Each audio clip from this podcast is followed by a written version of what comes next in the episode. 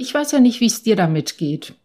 Mir ist aber aufgefallen, in so manchen Fernsehkrimis, da kommen schon manchmal Menschen vor oder äh, Charaktere vor, die psychisch erkrankte Menschen darstellen sollen. Und was mir dabei auffällt, ist, äh, meistens werden die als ziemlich unheimlich dargestellt. Die gucken ein bisschen komisch, äh, so seltsam eindringlich. Kurzum, das sind so Charaktere, in deren Gegenwart man sich eigentlich nicht so richtig wohlfühlt.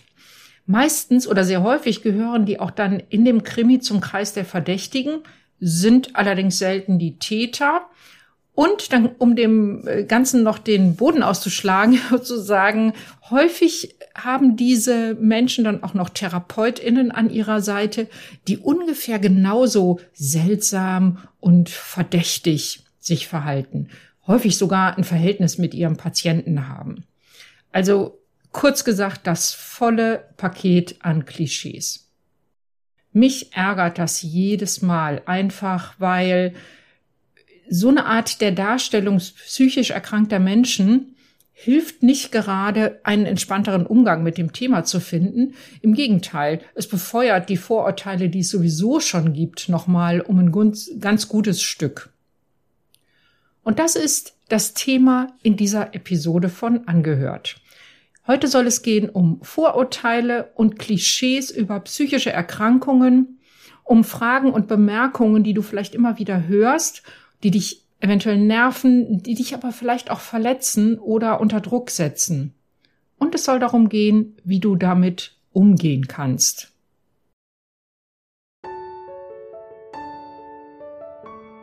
Hallo und herzlich willkommen bei Angehört dem Podcast für Angehörige psychisch erkrankter Menschen.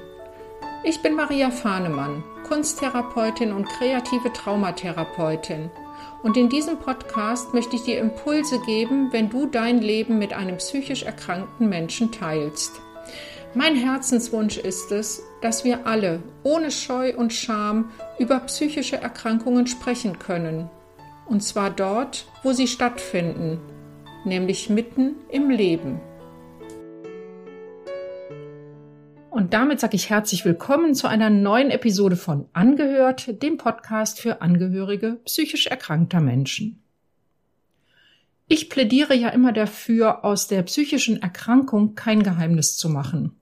Einfach weil ich glaube, dass es zum einen wichtig ist, dass wir über psychische Erkrankungen sprechen, weil sie eben häufig so unsichtbar sind und Ganz äh, einfach, weil ich glaube, dass es viel anstrengender ist, ein Geheimnis aus der Erkrankung zu machen, als offen damit umzugehen.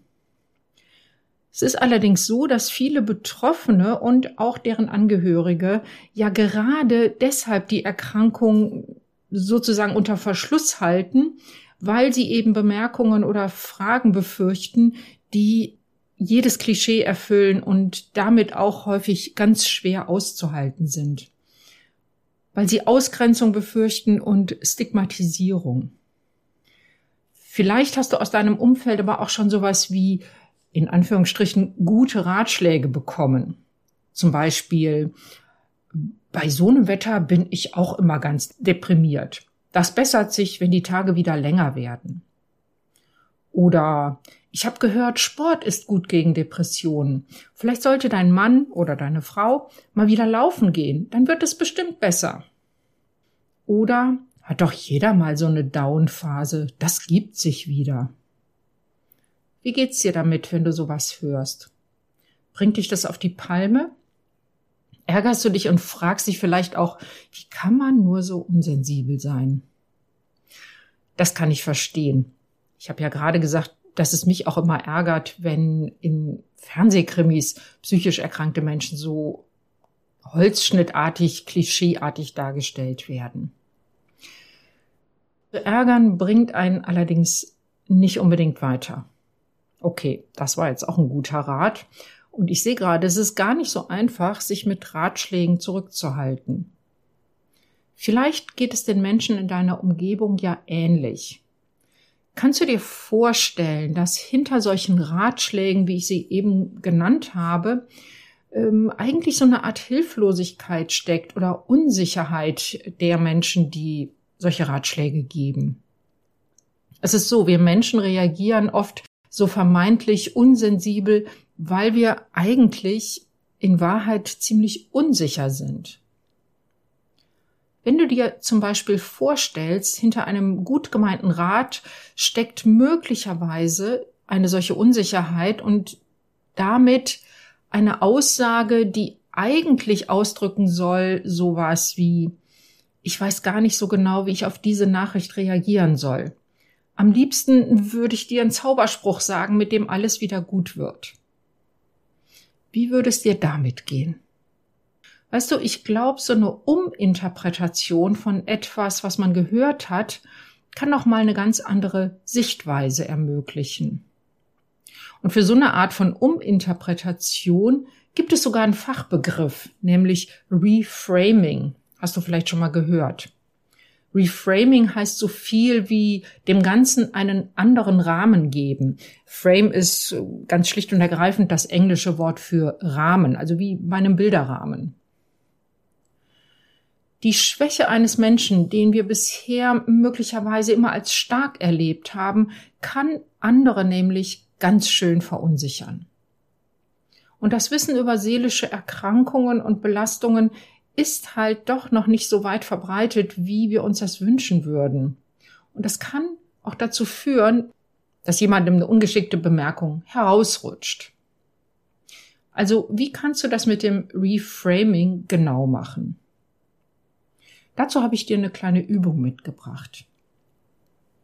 Setz dich mal in einer ruhigen Minute hin und schreibe all die Sätze auf, die du häufig hörst und die dich nerven, ärgern oder verletzen.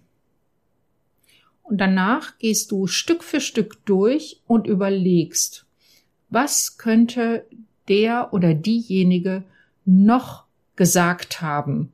Also was könnte die, diese Person gemeint haben? Wenn man das mal mit anderen Worten ausdrückt.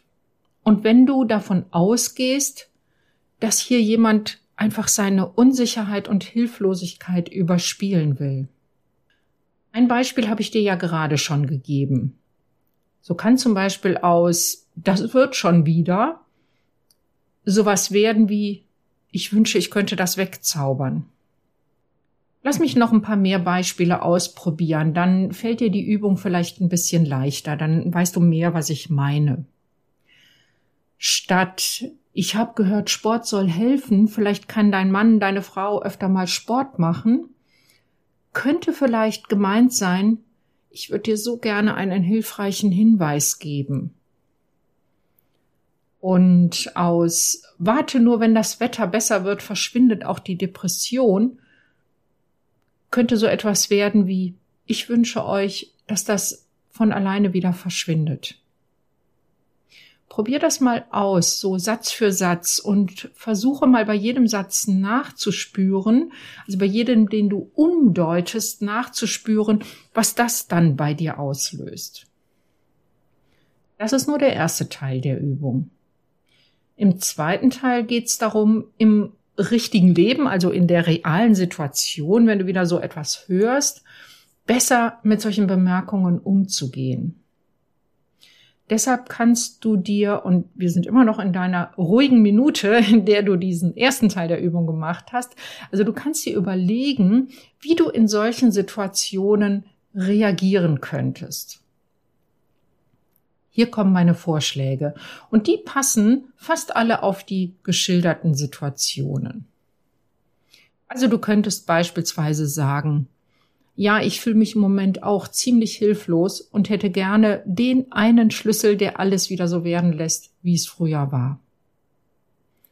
Oder du könntest sagen, am meisten würde es mir helfen, wenn mir jemand, alternativ, wenn du, einfach zuhörst, damit ich das alles mal loswerden kann. Ich bin nämlich ziemlich ratlos. Oder ja, es wäre schön, wenn die Depression von selbst wieder verschwinden würde. Und wir hoffen, dass wir bald einen Therapieplatz gefunden haben. Merkst du, worum es mir geht? Es geht mir darum, dass du nicht direkt inhaltlich auf den Ratschlag, den dir jemand gibt, eingehst, sondern versuchst die Absicht dahinter zu erkunden und dann auf die Absicht zu reagieren, die dahinter stecken könnte. Und dabei solltest du davon ausgehen, dass die Person wirklich eigentlich helfen möchte, aber dabei einfach selber unsicher ist oder ungeschickt. Wir nennen sowas übrigens positive Unterstellung. Das heißt, ich unterstelle dem anderen eine positive Absicht bei dem, was er tut. Und das macht es häufig schon leichter, gelassener mit einer Situation umzugehen und einfacher aus diesem Gefühl des Genervtseins oder vielleicht auch aus dem Gefühl des Verletztseins auszusteigen. Und da wir beim Austausch mit anderen nicht immer gleich so locker, spontan und gelassen bleiben können, ganz einfach, weil die Emotion, also die emotionale Reaktion, zum Beispiel das Gefühl, genervt zu sein, verletzt zu sein oder wie auch immer, weil diese emotionale Reaktion einfach sehr viel schneller ist als unser Verstand. Deshalb empfehle ich dir die Übung im ersten Schritt mal so für dich zu machen in dieser ruhigen Minute, die ich gerade beschrieben habe. Wie sieht's jetzt aus mit Bemerkungen, die wirklich, ich sag mal, so tief in die Klamottenkiste der Klischees greifen und die dich verletzen? Vielleicht auch, weil sie nicht so ungeschickt herausgerutscht sind, sondern weil da jemand, na, vielleicht ziemlich gedankenlos etwas in die Welt gesetzt hat oder einfach uralte Vor, äh, Vorurteile verbreitet. Ich finde, da kannst du dich ganz klar positionieren. Und das geht am einfachsten mit sogenannten Ich-Botschaften. Ich-Botschaften nennt man in der Kommunikation Aussagen, in denen du über dich selbst und deine Empfindungen sprichst. Übrigens sind die Beispiele, die ich dir vorhin genannt habe, auch Ich-Botschaften. Mit einer Ich-Botschaft oder Selbstaussage kannst du ziemlich deutlich werden und gleichzeitig mehr Betroffenheit bei deinem Gegenüber auslösen.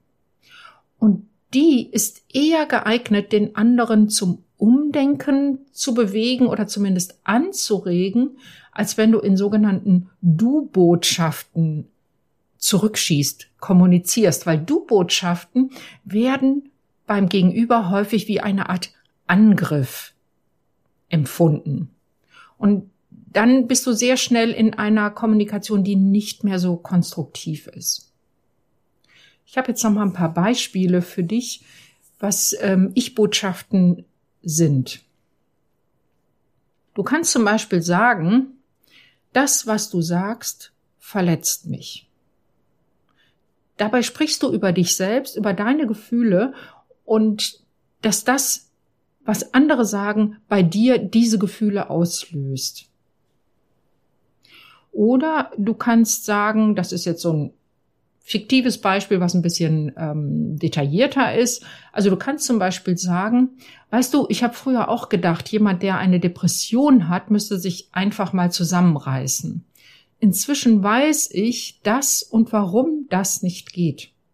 Deshalb ist es für mich ziemlich schwer auszuhalten, wenn ich solche Aussagen höre. Kannst du dir vorstellen, das mal auszuprobieren? Ich glaube nämlich, absichtlich andere verletzen, das möchten die wenigsten Menschen.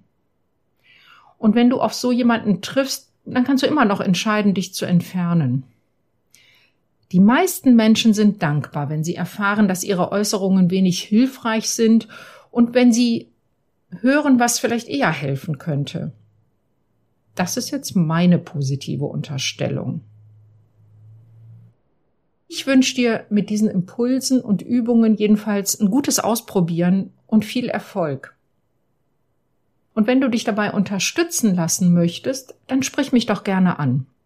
Mach mit mir einen Termin für ein kostenloses Kennenlerngespräch. Das können wir dann entweder telefonisch führen oder gerne über Zoom oder noch lieber direkt in meiner Praxis in Bergisch Gladbach.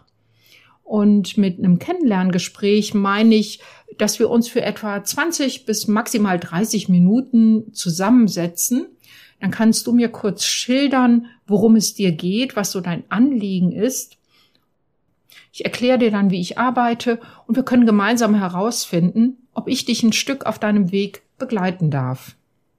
Du bekommst einen persönlichen Eindruck von mir und kannst dann im Anschluss in Ruhe entscheiden, ob du dich von mir therapeutisch unterstützen lassen möchtest. Wenn du gerne in einer Gruppe an deiner Selbststärke und Balance arbeiten möchtest, dann trag dich doch für mein Online-Programm Wieder in Balance kommen ein. Der nächste Programmstart ist im September und du kannst dich jetzt schon auf eine Warteliste setzen lassen. Völlig unverbindlich, aber dann erfährst du auf jeden Fall, wenn es losgeht mit den Anmeldungen. Alle Links, wie du mit mir in Verbindung treten kannst, findest du übrigens in den Show Notes. Ich freue mich auch über Vernetzung auf Instagram oder auf Facebook oder wenn du mir ganz einfach eine E-Mail schickst. All diese Angaben findest du wie gesagt, in den Show Notes. Das war's wieder für heute und ich freue mich, dass du bis hierhin zugehört hast und ich hoffe, wir hören uns wieder, wenn es wieder heißt, angehört, der Podcast für Angehörige psychisch erkrankter Menschen.